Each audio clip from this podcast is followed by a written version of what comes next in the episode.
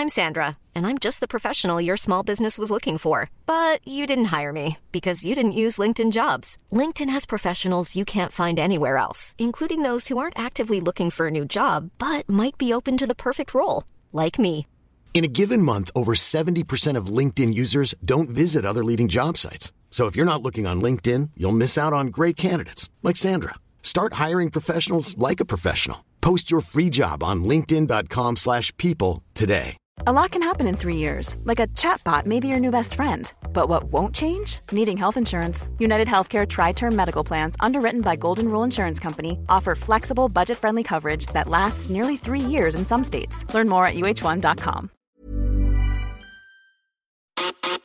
El rock siempre da de qué hablar en Flash Black. Solo hay distintas formas de hacerlo. Conducido por Sergio Albite y Jorge Medina. Un podcast 100% satanizado. Rock por siempre en Flash Black. Hey, ¿qué tal? ¿Cómo está toda la gente que nos intercepta en distintos puntos de este globo terráqueo? En donde una cosa nos une a través de Flash Black. Y esa es, por supuesto, el rock and roll y su ADN, que está aquí presente desde el inicio. Soy su servidor, Jorge Medina, aquí está mi carnal Sergio Albite, y así los saludamos desde México para el mundo. ¿Cómo estás, carnal? George, muy bien, gracias por esta gran bienvenida. Muy contento y vamos a hablar de otro gran personaje del rock que es único realmente en el estilo, es un vocalista que marcó época y creo que hasta la fecha mucha gente en el medio artístico trata de seguirlo imitando. No, no lo han nunca igualado y superado, creo que eso nunca va a suceder porque él fue especial, pero es alguien que siempre tenemos presente a pesar de ya muchos años de su fallecimiento. Sí, eh, exactamente, estamos hablando del gran Freddie Mercury, quien fuera el frontman, el gran vocalista de Queen, eh, desde los años 70 hasta el 90 que fallece, y por eso le estamos rindiendo este homenaje en esta entrega de la quinta temporada, en donde pues vamos a dar algunos datos duros, en donde pues remarcamos porque es irrepetible este gran señor, su estilo y también algo de su filosofía de vida, que me parece que a todos esos imitadores pues les hace bastante falta ver esa esencia. Sí, de una banda que yo me considero muy fan, Queen. eh, de hecho, es el segundo episodio o tercero que hacemos de alguien de un mismo grupo, ¿no? Porque ya hicimos de Brian May, Brian May. Hicimos de John Lennon, que de los Beatles junto con Paul McCartney. Ah, no, pues creo que es el segundo. Sí. Más que nada, ¿no? Sí, pero increíble. Freddie Mercury, quien en- no es un nombre verdadero, ¿no? Porque se lo cambió realmente como por la onda artística para entrarle ya de lleno a lo que era el rock. Y pues según sé, antes de Queen, eh, estuvo en una banda de blues y ya realmente con Queen explotó toda la onda. Además es alguien que inspiró su propia película, Bohemian Rhapsody, Mm. que fue la mejor película del 2019 por ahí. Sí, muy, du- muy dudosa este, Sí. premiación, pero sí. sí, un poco. Y pues nada, ahí estuvo involucrado también Brian May, Roger Taylor, los miembros eh, aún con vida de Queen. También está por ahí John Deacon, pero bueno, él ya no participa para nada en lo, en lo que a Queen se refiere. Pero May y Roger Taylor todavía tienen que ver mucho con este legado de Queen y Freddie Mercury. Sí, yo tengo que subrayar que recientemente vi paralelamente el documental que salió sobre David Bowie. Y bueno, además de que estos hombres fueron muy amigos desde el principio de sus carreras, antes de llegar a estos niveles estratosféricos de la fama, ayudarse en ciertos arreglos para sus conciertos y de tener un sentido de la moda muy particular, me parece que veían la vida de una forma muy parecida en donde cada día veían que se les ofrecía un lienzo en donde la creatividad podía desarrollarse. Digo, David Bowie era pintor, era actor, era dibujante, era letrista, era cantante, era muchísimas vertientes del arte y me parece que Freddie Mercury también tenía esa pasión de encontrarle a los momentos eh, su valor, su peso y sobre todo en vivo los dos eh, querían crear experiencias únicas para el público que les hacía el favor de presentarse, o sea, apreciaban mucho que la gente lo siguiera, claro, tuvieron también, como varios artistas lo han tenido, eh, cierto desdén o cierto, ¿cómo decirlo?, rechazo al fanatismo extremo que pudieran tener sus audiencias.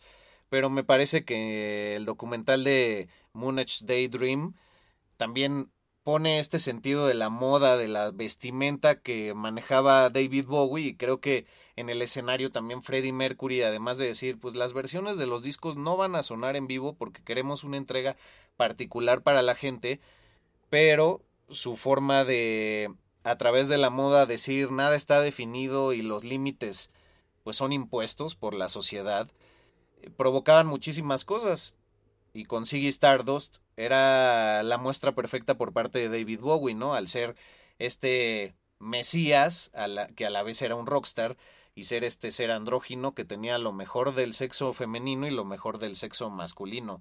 Y me parece que ellos como artistas, después de este rollote, discúlpame tú, eh, pues lograron hilvanar toda esa filosofía para que el, el público lo recibiera de esa forma y sigue siendo un fenómeno hasta nuestros días. No, pues ningún chorote, amigo. Al contrario, eso me hizo pensar en las facetas que tuvo Freddie Mercury en los 70, cómo se vestía él, muy de la época con el cabello largo y cómo fue trascendiendo, digamos, de acuerdo al estilo que estaba entonando, ¿no?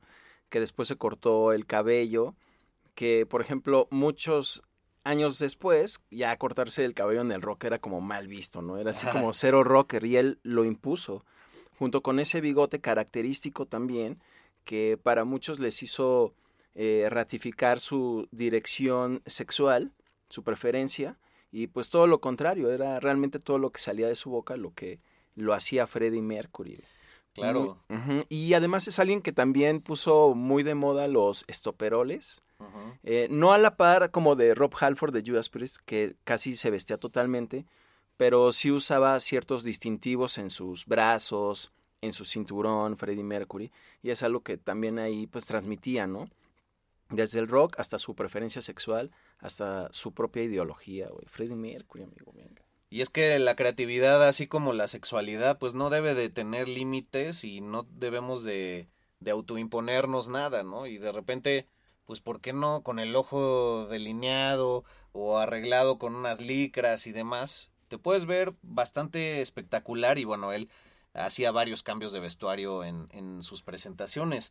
Pero sí, creo que complementa perfecto todo, todo esto que dices, porque además él estudió arte en el Ealing Art College de Londres y se clavó en el diseño, que ahorita podemos abocarnos a qué tanto hizo, pero sabía muy bien también cómo montar un escenario para una puesta en escena más que un concierto, eh, sabía qué elementos visuales y, qué composición de colores eran los mejores para llamar la atención, para emular y provocar ciertas emociones en el público, para los diseños del álbum, para las presentaciones en vivo.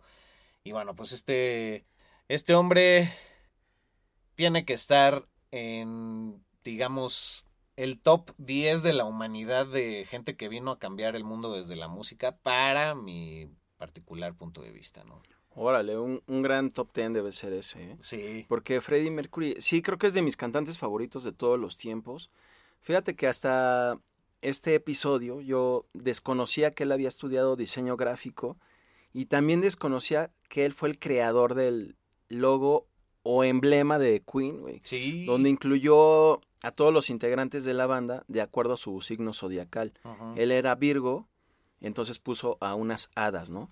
por John Deacon y Roger Taylor puso a dos leones por el signo de Leo y por Brian May a un cangrejo por el signo de cáncer, ¿no? Y digamos que no era alguien que estuviera clavado en la astrología, como ahora ya sabes que si conoces a alguien, ah, ¿qué signo eres? ¿Quién, quién es tu ascendente? Ah. Pero pues chido cómo lo hizo y lo aplicó y está increíble ese, ese logo, güey. Emblema. Sociable, ¿verdad? Sagitario seguro. Sí. Tú no te me haces muy Leo, ¿eh? Ah. Eres más como Aries. Güey, sí, qué bueno que subrayas eso del de, logo de Queen. También el nombre de la propia banda eh, no tenía nada que ver con una cuestión de lo femenino, como muchos han abocado, o incluso de lo queer, ¿no? Sino que él tenía esa concepción de, pues Queen significa algo magnánimo, en una sola palabra lo refleja. Y desde que ellos iniciaron, pues como gran equipo este proyecto, tenían de meta ser una leyenda musical, no, no ser exitosos. Ellos sabían en el fondo que iban iban a ser una leyenda y que sonaban a mucho, pero a la vez a poco. Y se les relacionaba, pues como siempre va a pasar, con otros proyectos, no sé, como Led Zeppelin, eh, cosas de ese tipo, cuando en realidad quizá lo que estaban haciendo, y en palabras del propio Freddie Mercury, se parecía más a The Who, pero jamás los relacionaban directamente ahí.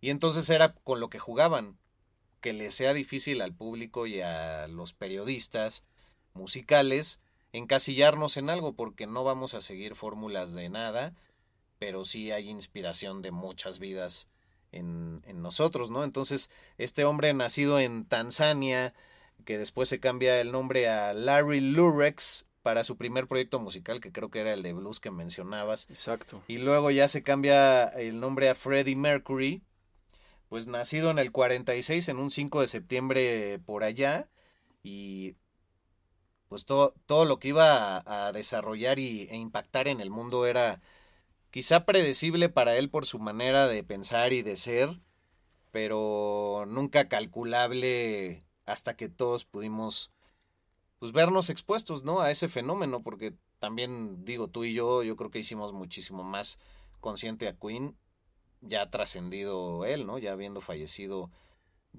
para que no se me vaya el dato, eh, un día después de que públicamente anuncia que tiene SIDA, eh, fallece, güey. Entonces, qué may mayor liberación que esa. Sí, que fallece el mismo día, y esto ya es como fanboy, eh, que el baterista de Kiss en esa época, que era Eric Carr, Ah, eh, pues no trascendió tanto la, la muerte de Eric Carr porque digamos que no tenía la representación artística que el mismo Freddie Mercury. Pero fíjate que respecto a lo que mencionas de la música, a mí me sacaba de onda un poco Queen porque yo los conocí por sus canciones como más de heavy metal, ¿no? Como Stone Cold Crazy, las de los 70 como Keep Yourself Alive y todas estas ondas. Dije, no manches, qué increíble. Y de repente me encuentro con unas baladas como Love of My Life o Somebody to Love y unas canciones super pop ya hacia los 80 que pues sí como que me hicieron eh, confundirme, digo, de acuerdo a la mentalidad obtusa que yo traía, pero también me hizo involucrarme mucho en otros estilos de rock que combinaban el pop, güey. Y mucho salía obviamente de Freddie Mercury, también esta facilidad que se le daba para componer, que incluso tenía un piano arriba de su cabecera, Así, al revés. Exacto. Eh, porque decía que luego soñaba cosas o se le ocurrían cosas mientras dormía y pues de volada se despertaba a tocarlas y pues escribirlas, ¿no? Para que no se le fueran, güey. Güey, qué gran detalle. Y sale eso en la película, pero me parece que, que lo tocan muy por encimita y ese tipo de detalles lo hacían muy único. Era fan del arte en general. eh, iba a muchas subastas de arte, muchos museos. eh, su casa la tenía lleno de arte. Dicen que tenía un Picasso, que le encantaba el arte japonés. Y el arte también, sobre todo el pictórico, le generaba un impacto en su ser que lo, lo llegaba a traducir a las, a las letras de, de, forma perfecta. Y también, ya lo que decía de estas presentaciones en vivo, y, hilándolo con lo que mencionabas, como que el heavy metal era más reconocible también en sus presentaciones en vivo porque era más fácil de, pues de llevar a cabo esa ejecución frente al público y que las baladas era donde ya le metían un toque más único o donde había este juego de cuatro voces o, o incluso a veces coros de ciento treinta y tantas personas que llegó a, a, tener. Entonces por eso hacían reversiones o en Love of My Life eh, tocaba con Brian May en la guitarra acústica y él simplemente interpretaba cuando la original pues es en piano y demás, uh -huh. ¿no? Entonces yo leí su, no diría que autobiografía, pero le llaman el In His Own Words en sus propias palabras, ¿no? Freddie Mercury, que es una compilación de todas las entrevistas más importantes que le hicieron en su historia. Y ahí es donde también logras ver esta, esta esencia tan particular de él, ¿no? De, de entregarse al momento, de... Bueno, dicen que ni dormía, que dormía dos o tres horas, entonces era algo hiperactivo, pero que a la vez era tímido, pero que le encantaban las fiestas.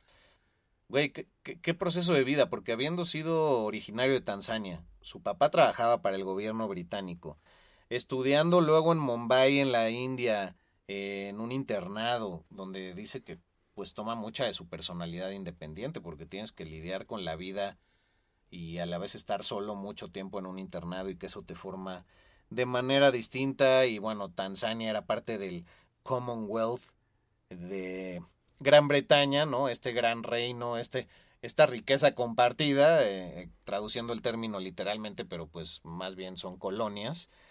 Y por lo mismo, pues luego ya se van a Londres a, a radicar, ¿no? Pero, pero Farrock siempre fue una persona particular. Dicen que era bueno para el tiro, es decir, que era muy bueno para el box, pero que no salió nada bueno para el cricket, cosa que era muy importante en la India o en Londres, o para las carreras de atletismo, pero que sí que le, que le giraba bastante para el box, güey.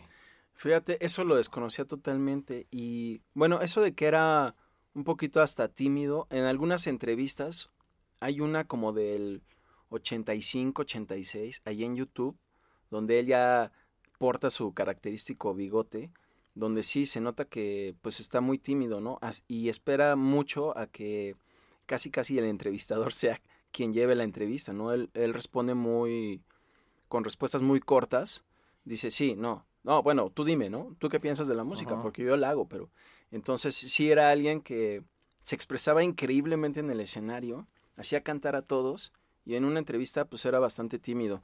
Fíjate que hablando también de los conciertos de los 70, ahí fue donde nació esta onda de cantar con el micrófono eh, de un atril, pero sin realmente la base, ¿no? Ah, con el stand Exactamente. roto, digamos. Sí, que en un concierto le pasó que se rompió y, y, pues no hizo nada para cambiarlo ni nada, lo empezó a llevar así y ya eso se volvió un sello en sus conciertos. Algo que, según yo, Axel Rose le copió un poquito hacia finales de los 80 y principios de los 90, cuando también estaba ahí Guns N' Roses con todo. Y pues fue algo que siempre mantuvo eh, Freddie Mercury, incluso en el emblemático concierto de Live Aid, que recrearon en la película de Bohemian Rhapsody. Un poco mal, pero sí. Exacto. Sí, que, yo odié la película, perdónenme. Es que tiene cosas que no van de acuerdo a lo que pasó en realidad. Ajá, es anacrónica, ¿no? Sí, sí, sí. En la película dicen que Queen se separó, que tuvieron un tiempo de separación, pero eso nunca sucedió, de acuerdo a la banda misma. Ah, claro. O sea, hay, hay momentos que se inventan para hacerlos más dramáticos y hay momentos que en la cronología de la película están mal planteados y, y, no fueron exactamente en ese tiempo o fueron después de lo que se Ajá, sí, realmente se ve que hicieron muchas cosas para sintetizar toda la vida de Freddie Mercury en dos horas, ¿no? Por ejemplo, el concierto que sale en la película, el de Live Aid, ahí se supone que él ya tiene SIDA, pero realmente él se entera hasta después del Live Aid en la vida real, ¿no? Pero todo esto es como para, pues, meter, pues, así ya de rápido, ¿no? Pues, ¿cómo metemos la vida de Freddie Mercury? Pues ya di esto. Pues sí, ¿cómo hacemos que haya lagrimita aquí en, en la escena de Wembley en el público? No, pues ya le ponemos que ya sabía que pedo, regresaba con Queen en ese momento. Ay, no mames. Pero bueno, pues un hombre que como su propia madre lo dice en este libro que leí, búsquenlo, Freddie Mercury in His Own Words. Eh, su madre hace el prólogo y dice, pues es que mi hijo era una persona particular desde la cuna y creo que es una, un individuo que vivió varias vidas en una sola vida. Entonces, compilar todas eh, sus declaraciones es muy importante porque su mundo interior era eh, constantemente cambiante. Y, y, se enriquecía mucho con la gente que iba conociendo y con el arte que iba topando. Y era una esponja. Igual nuevamente lo vuelvo a decir que, que David Bowie. De hecho, con la moda con las plumas y demás, dicen que ya era pues bastante eh, estrambótico, por decirlo así, estrafalario desde el principio y que les daba mucha pena a sus papás, ¿no? Pues por esta eh, ascendencia más conservadora que tenían y que era así como, ya métete a la casa, hijo, que no te los vecinos. Y ya cuando era famoso era como que a él le encantaba regodearse de, a ver, ¿qué? Díganme que me meta rápido a la casa. También creo que a los papás les sacó mucho de onda que se cambiar el nombre, ¿no? Ah, sí. Porque, pues, obviamente era como desdeñar sus raíces, que no era el caso. Bueno, de acuerdo yo a lo que también leí, que era realmente por un aspecto realmente artístico, ¿no? Güey, imagínate que, como tú mencionabas, que hubiera usado su verdadero nombre para asociarlo con el rock. Ah, Far Rock, güey. Far Rocker. Far Rocker. Far Rocker Bulsara. Pues sí, ahorita suena muy bien, la neta. Sí. ¿no? Ahorita suena muy chido. Es alguien que también, ah, era súper amante de los gatitos, amigo. Ah, También. sí. Y rescataba muchos, ¿no? O sea, los adoptaba. Sí, tenía pocos de raza y tenía varios rescatados. Tenía más de ocho gatos, me parece. E iban, iban y venían en su vida y ya luego sus amigos pues también le traían unos que se encontraban o le regalaban ya unos más finos y demás. Que no se nos olvide el dato importantísimo. Bueno, pues Freddie Mercury tenía un alcance vocal de cuatro octavas que es súper amplio para los que saben de esto. Eh, podía ir de los bajos a los más grandes agudos de un tenor. Mm, tenía cuatro dientes extra en su dentadura eh, de la parte de arriba. Por lo mismo tenía los dientes medio salidos porque pues bueno, se los empujaba esa dentadura, pero nunca se quiso operar porque pensaba que ese resonador, como es cualquier hueso en nuestro cuerpo del aire, podía cambiar el sonido de su interpretación y creo que pues hizo bien. Sí, fíjate, y hace poco eh, vi un video del vocalista de The Darkness, Justin Hawkins, quien también tiene la dentadura muy similar. Y él siempre dijo que su inspiración para The Darkness fue ACDC y Queen. Entonces no puedo evitar pensar que también quizá mantiene así su dentadura por como una forma de quizá emular a Freddie Mercury, quizá ni siquiera es el caso, pero él sí tiene un estilo muy similar vocalmente al, al de Mercury. Sí, aunque ahora que tocó en el tributo a Taylor Hawkins de Foo Fighters, se quedó corto. When you're ready to pop the question, the last thing you want to do is second guess the ring. At Bluenile.com, you can design a one of a kind ring with the ease and convenience of shopping online. Choose your diamond and setting. When you find the one, you'll get it delivered right to your door. Go to Bluenile.com and use promo code LISTEN to get $50 off your purchase of $500 or more. That's code LISTEN at Bluenile.com for $50 off your purchase. Bluenile.com code LISTEN. I'm Sandra, and I'm just the professional your small business was looking for. But you didn't hire me because you didn't use LinkedIn jobs. LinkedIn has professionals you can't find anywhere else, including those who aren't actively looking for a new job but might be open to the perfect role, like me. In a given month, over 70% of LinkedIn users don't visit other leading job sites. So if you're not looking on LinkedIn, you'll miss out on great candidates like Sandra. Start hiring professionals like a professional. Post your free job on linkedin.com/people today. Hi, I'm Daniel, founder of Pretty Litter. Cats and cat owners deserve better than any old-fashioned litter. That's why I teamed up with scientists and veterinarians to create Pretty Litter. Its innovative crystal formula has superior odor control and weighs up to 80% less than clay litter. Pretty Litter even monitors health by changing colors to help detect early signs of potential illness. It's the world's smartest kitty litter. Go to prettylitter.com and use code ACAST for 20% off your first order and a free cat toy. Terms and conditions apply. See site for details. Many of us have those stubborn pounds that seem impossible to lose, no matter how good we eat or how hard we work out. My solution is PlushCare. PlushCare is a leading telehealth provider with doctors who are there for you day and night to partner with you in your weight loss journey. They can prescribe FDA-approved weight loss medications like Wagovi and Zepbound for those who qualify. Plus, they accept most insurance plans. To get started, visit plushcare.com slash weight loss. That's plushcare.com slash weight loss. con la interpretación, ¿eh? porque estuvo eh, con Queen y estuvo con ACDC y lo hace bien, pero no tiene esa mística. No tiene ese alcance para nada. Ujú. Eh, creo que su estilo va más como por la onda del falsete, Ándale. ya sabes. Eh, pero sí no tiene ese alcance, pero sí es, fue es uno de los que siempre quedó inspirado por Freddie Mercury. Y te, así vi la- su dentadura en ese video. Dije, no manches, como Freddie Mercury. No puedo evitar pensar que no se los ha arreglado por eso, güey. O como el otro día que fuimos a una fiesta de disfraces que era sobre el rock y había un Ah, claro, chavo con.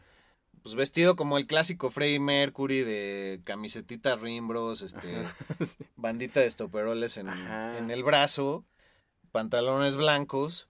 Le dije, ay, no manches, pues te faltó el clásico bigote. Ajá. Y me dice, ¿cuál? No. Ah. Pues vienes de Freddie Mercury, ¿no? Pues sí. No, pues sí era fan, ¿no? Sí era fan, ¿no? Como que No. alguien ahí le dijo, ay, te verías buen- buenísimo así, porque estaba medio mamado el güey, ¿no? Pero bueno, este, pues datos random medio cagados. Bueno, cagados quiere decir que son curiosos, porque luego nos dicen, ¿dónde está lo cagado en el TikTok? Sí, sí, sí. No precisamente Pues es no, para pues- cagarse de risa. Pues ¿no? sí, no, pues tampoco somos el platanito show. Pero bueno, este, era fan de jugar el Scrabble, güey. Era muy bueno en ese juego de mesa de las palabras, pues tenía un manejo del lenguaje amplio, entonces bastante culto el señor, ahí le debo- tuvo que haber dado una madriz a varios que jugaban con él. Eh, era coleccionista de estampillas. O sea, ¿cómo te lo imaginas eso? Y bueno, como en la peli misma sale, pues trabajó como maletero ahí en, en el aeropuerto de Heathrow en Londres, eh, por algún tiempo antes de pegarle con tubo a la fama. Y de hecho los, los maleteros de Heathrow lo han honrado en algún momento haciendo coreografías eh, entre ellos juntos cuando se conmemora algo alrededor de Freddie Mercury. Ah, qué chido eso. Fíjate, yo me enteré de eso hasta la película e indagué un poco más por este episodio, pero desconocía que le hacían este tipo como de celebraciones o algo así. Sí, como flash mobs, si es que vale el término, de, de esos sucesos musicales súbitos en ciertos lugares, pero que estos güeyes ensayan para decir, pues Freddie Mercury fue como nosotros y pues viva la cultura inglesa, ¿no? Oye, también, eh, bueno, sabemos que terminó su vida co- junto a su pareja Jim Houghton. Eh, pues que, era... no se, que no se malentienda el jotón. Exacto, exacto. Era... eh, fue alguien que de acuerdo a la película casi casi conoció en una fiesta. Porque Houghton, este, pues ahí sale como de mesero y toda la cosa, pero también, pues ya entrando en esta época de fama de Queen, tuvo bastantes relaciones amorosas con mujeres, güey, Sí. ¿no? Una de ellas sí es la que se menciona en la película, que de hecho es a quien le dedica esta canción de Love of My Life. Y estuvo comprometido con ella. Sí, que ya se iban a casar con Mary Austin, se llama.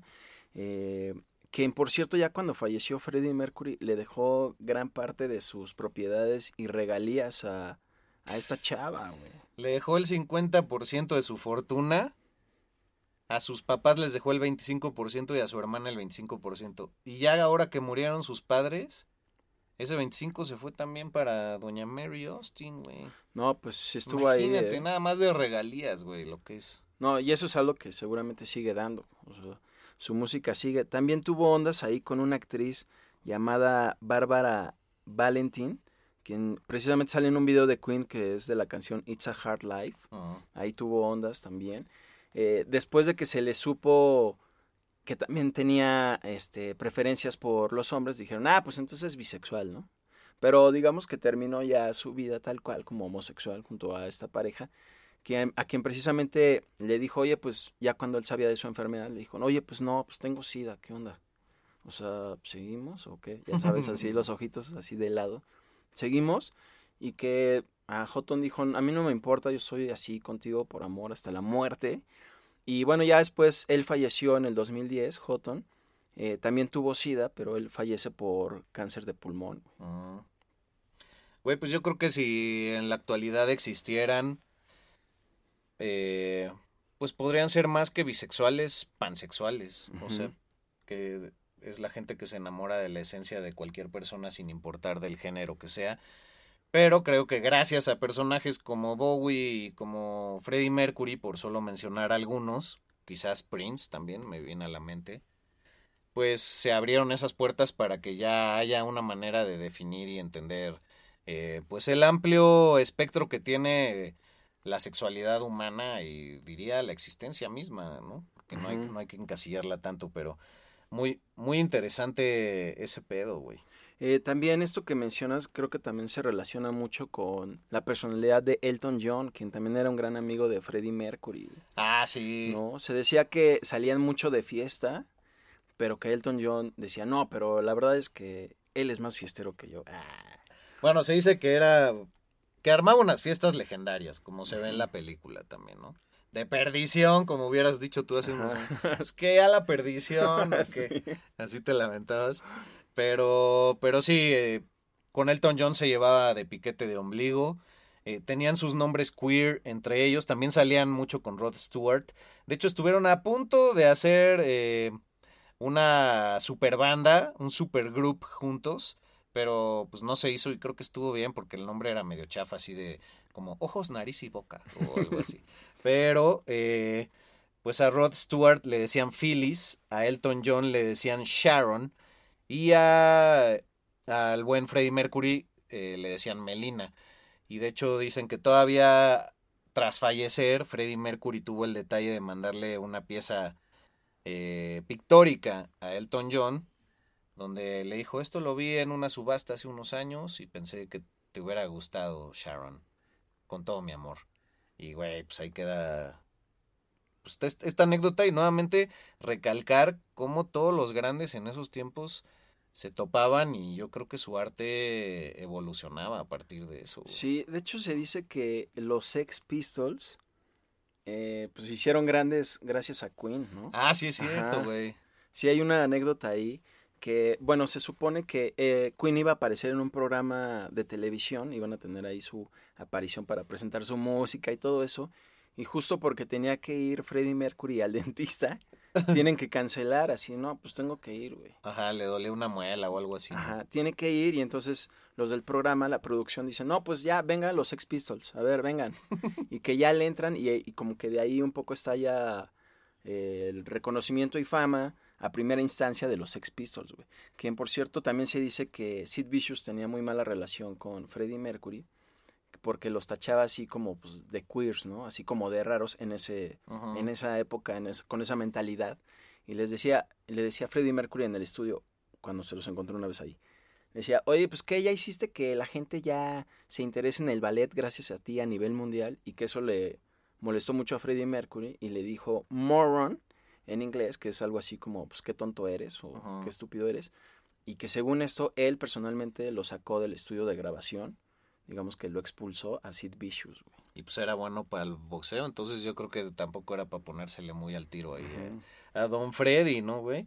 Que sí, esto, esto que dices ocurrió en el 76 en el show de Bill Grundy llamado el Today Show, uno más de esos emblemáticos del Reino Unido, en donde pues las bandas sí iban para proyectarse eh, públicamente y masivamente y pues ya vimos luego lo que pasó con los Sex Pistols al muy poco tiempo, ¿no? Yo creo que en el 77 es donde alcanzan su punto más álgido, pero los medios sí eran una manera de impulsarlos. En otro orden de ideas, por ejemplo, yo recuerdo que lo, lo primero que ubico en mi vida de Queen sí es la Rapsodia Bohemia o Bohemian Rhapsody, que se dice que Freddie Mercury ya desde el año 68, o sea, muchísimo antes de, de que existiera Queen, ya la venía componiendo, güey. Que de hecho se llamaba The Cowboy Song, o sea, la canción del vaquero, nada que ver. Pero yo me acuerdo que la primera vez que escuché esa canción me impactó porque me pareció súper rockera, súper heavy, pero a la vez casi casi un coro de iglesia y el juego de voces es magnífico, la duración de la canción. No sabía en su momento ni quién la interpretaba, la verdad. Eh, yo a Queen, yo creo que me hice consciente de ellos hasta la secundaria. Y creo que fue mucho también por el We Will Rock You que se usaba en los juegos de básquetbol. Ah, y así, claro, sí. ¿no? Cuando jugaban los Chicago Bulls y así. Ajá, claro. Y Eso vino ahorita, sí, ¿eh? Sí, sí, Y fíjate, también me vino que cuando acababan la transmisión, ya para festejar a los que habían ganado el campeonato ponían We Are the Ah, Champions. claro, sí. No, pues obviamente emblemático esas dos rolas en eventos deportivos, pero de cualquier deporte, ¿no? Sí, y tan fan fui del We Will Rock You. Me chocaba, y hasta la fecha me choca el este, We Are the Champions. Pero, digo, muy bien interpretada y todo, bonita canción, pues choteadísima. Pero el We Will Rock You, que venía en el gran disco de The News of the World, me acuerdo que ese disco me lo fui a comprar, creo que a un supermercado que se llama Gigante, güey. Ah, que hace sí. años que no existen aquí, Gigante. güey. Que tenían sus, sus ofertas así, pues antes de que existiera el Buen Fin y todo eso. Sí. Y güey, fue el primer disco que tuve de Queen, ahora que lo recuerdo. Yo el primero que tuve fue uno de éxitos, que la portada era como azul marino, Mm. y las letras de la banda y el emblema clásico que ya mencionamos estaba como en dorado. Era uno de Greatest Hits, volumen 2 o algo así.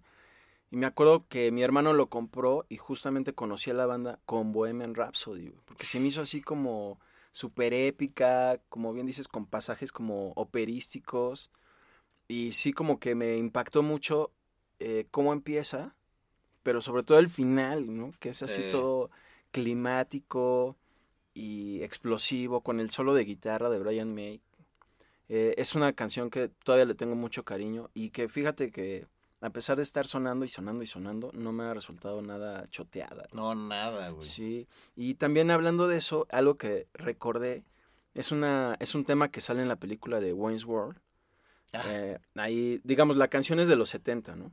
Y esta película de Wayne's World que eh, protagoniza el actor Michael Myers, bueno, Mike Myers, bueno, no el de Halloween, no el Ajá. asesino, eh, salen en un coche escuchando la canción y se dice que le dijeron a Brian May, oye, ¿le puedes enseñar a Freddie Mercury pues que vamos a querer este usar esta rola en la película, pero pues él ya estaba enfermo, estaba muy enfermo. Ajá. Según eso que Brian May le dijo y, y que Freddie Mercury le dio el, así el visto bueno, sí, venga. Y otra vez, gracias a la cinta, pues volvió a estar en los primeros lugares de popularidad en los 90, o sea, estamos hablando ya casi 20 años después. Sí. Qué maravilla, güey. Definitivamente sería de esas canciones con las que quisiera que me enterraran. Ah, qué O que me selección. llevaría a la isla también, ¿no? Ah, muy bien, sí. En tu iPod. Sí. En tu iPod. o el, el- güey, tenía, un amigo tenía un player de minidisc en la prepa también y que les Ah, cabían miles de sí. canciones. Pues me llevaría un minidisc, ¿no? Para que le quepa más. Ay, sí. Pero este, no mames, güey. Sí sería algo que, que disfrutaría muy cabrón y el disco A Night, A Night at the Opera me encanta, güey. Este, Death on Two Legs, con la que abre el disco, también me parece una producción espectacular. En fin, vamos con más detalles porque pues ya hay que cerrar un poco el tema. Eh, todavía falta decir algunas cosas de pues muy particulares de este hombre. Por ejemplo, le la Crazy Little Thing Called Love la compuso en una tina con burbujas mientras estaba de gira en Múnich ahí en Alemania, güey. Y le gustaba mucho cantar y experimentar con su voz cuando estaba desnudo en particular. Ya estuve indagando en eso para que no suene como tan pues tan simplista, ¿no? Como ay, desnudo cantaba y casi casi la típica escena de ¿no? Ah, sí. Súper choteada de las series. Esa es la de Tom Cruise, ¿no? Ajá. Ajá, sí, sí, Que sí. sales en truza así y te deslizas en el piso de mármol. Bueno, resulta que él sí tuvo un problema con sus cuerdas vocales. Sí tenía nódulos. Entonces descubrió una forma en que cantar desnudo y calentar la voz así le hacía entrar, valga la redundancia, en un calentamiento de sus cuerdas vocales que le era favorable.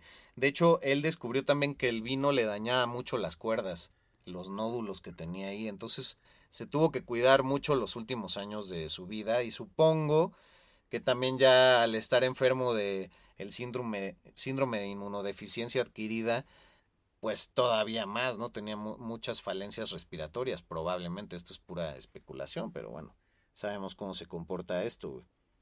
Y bueno, pues eh, en, en una de esas yo creo que fue que también se encontró con, con esta composición muy inspirada, yo creo que en Elvis. Sí era un hombre al que estudió sobre todo sus movimientos y demás para interpretarlos en el escenario.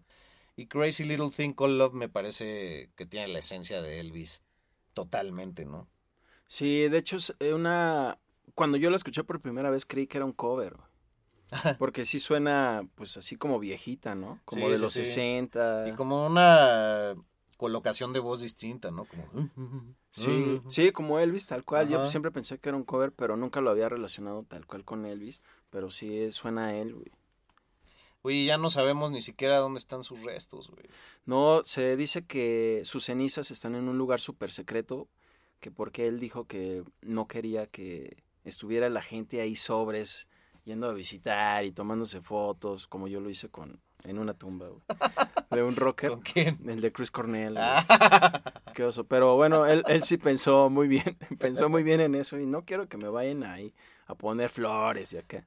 Pero Pues, hay una sí. estatua de él muy chida en Suiza, en Montreux, que es donde justamente Queen tiene un estudio y ahí fue donde grabaron el último álbum de Heaven, si no me equivoco. Sí, sí, Heaven, Heaven. Exactamente. el, el rostro, ¿no? Es uno donde justamente sale la estatua como de espaldas, a contraluz. A ver, vamos a checarlo. Exacto. Pero bueno, eh, ahí está esa estatua que está increíble y si la buscan en internet, ahí la van a poder eh, ver. Está con su característica chamarra amarilla que sale en ese concierto de Wembley del Ajá. 86, 87 o algo así.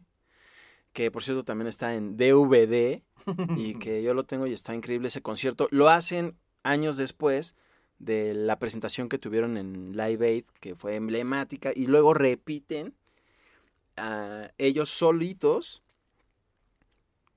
Made in Heaven. Made in Heaven, exactamente, ese es el disco, amigo.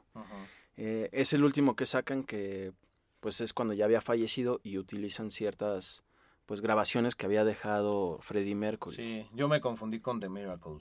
Una. Ah, sí que es también po- poquito antes, años antes. De hecho, el disco Innuendo dicen que se llama así eh, porque era una, una palabra que él usaba mucho en el Scrabble. Ah, mira. Y pues te da varios puntos, ¿no? Tres Ns. Y además también esos discos ya pues eran grabados, ya no ya no salían de gira porque ya Freddie Mercury ya estaba padeciendo de esta enfermedad. No se había hecho público, obviamente.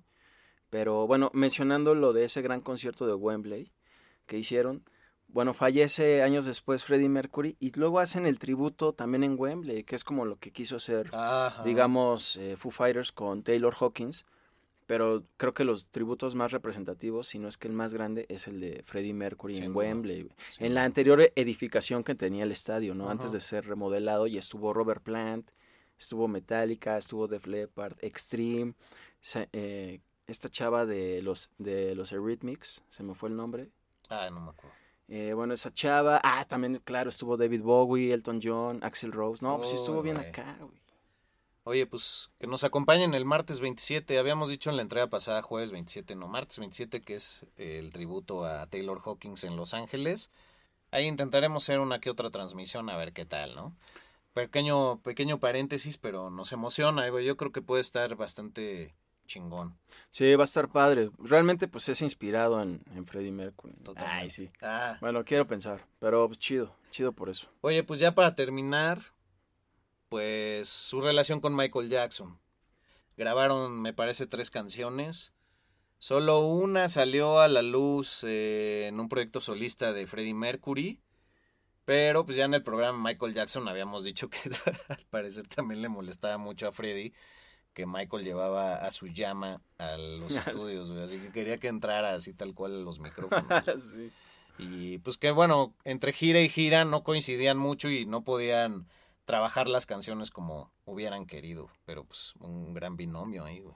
Sí, justo de la primera vez que no se logra concretar una grabación con Freddie Mercury, lo dijimos en el especial de Mick Jagger, pues se jalan a Mick Jagger. Bueno, Michael Jackson se Ah, jala ahí a sí. Mick Jagger y dice, pues ya tú, güey, ya. Y luego a Paul McCartney, ah, que Ah, como si fuera cualquier cosa, ¿no? Sí, pero bueno, chido ahí porque también tuvo grandes participaciones eh, Freddie Mercury, también tuvo esta colaboración en Barcelona 92 en los Juegos Olímpicos. Ah, sí, ¿Te cierto. acuerdas que él estuvo, bueno, él hace junto con una cantante que ignoro en ese momento su nombre, que era una gran intérprete de ópera, eh, hace una canción para los Juegos Olímpicos de ese año, güey, en Barcelona. Ah, totalmente, güey. Exacto, amigo. Con Kobe, güey, la mascota. Ah, Kobe, güey. Exacto. Eso sí nos acordamos. Ay. Oye, pues qué, algo que se te quede en la guantera. Eh, pues nada, solo agradecer esta oportunidad ah, de Sí. hablar de Freddie Mercury, porque sí es de mis intérpretes favoritos de todos los tiempos, junto con Ronnie James Dio Sí. y otros más, así como Chris Cornell. Ah, los tres también ya se fueron. Sí, güey. Ahí viene el documental de Dio, estén atentos también. Sí, estaremos hablando de él en Sonidos y Noticias. Y pues muy chido, amigo. Un gusto compartir el micrófono contigo. Ah, como siempre, pues denle a la campanita, síganos, Gracias España, gracias Argentina, gracias Chile, gracias Colombia, gracias Estados Unidos, gracias México siempre. Y bueno, estamos seguros que si alguien está en la gloria de Dios o de Dios, es Freddie Mercury. Arroba FlashBlackPod para Instagram, arroba FlashBlackPodcast para TikTok, arroba Albuitre con B chica para Sergio Albite, arroba Medina Audio para su servidor Jorge Medina. Hasta la próxima entrega y pues sigan rockeando, ¿no? Sin parar. De preferencia. Rock por siempre en Flash Black. Conducido por Sergio Albite y Jorge Medina. Flash Black. El ADN del rock está en Flash Black.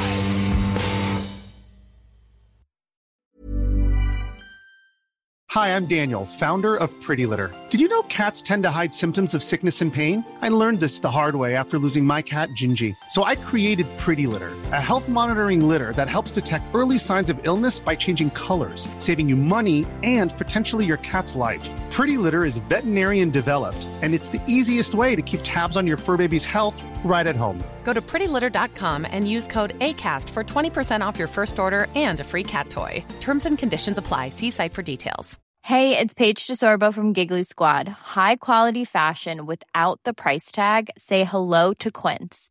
I'm snagging high end essentials like cozy cashmere sweaters, sleek leather jackets, fine jewelry, and so much more. With Quince being 50 to 80% less than similar brands and they partner with factories that prioritize safe ethical and responsible manufacturing i love that luxury quality within reach. Go to quince.com slash style to get free shipping and 365 day returns on your next order.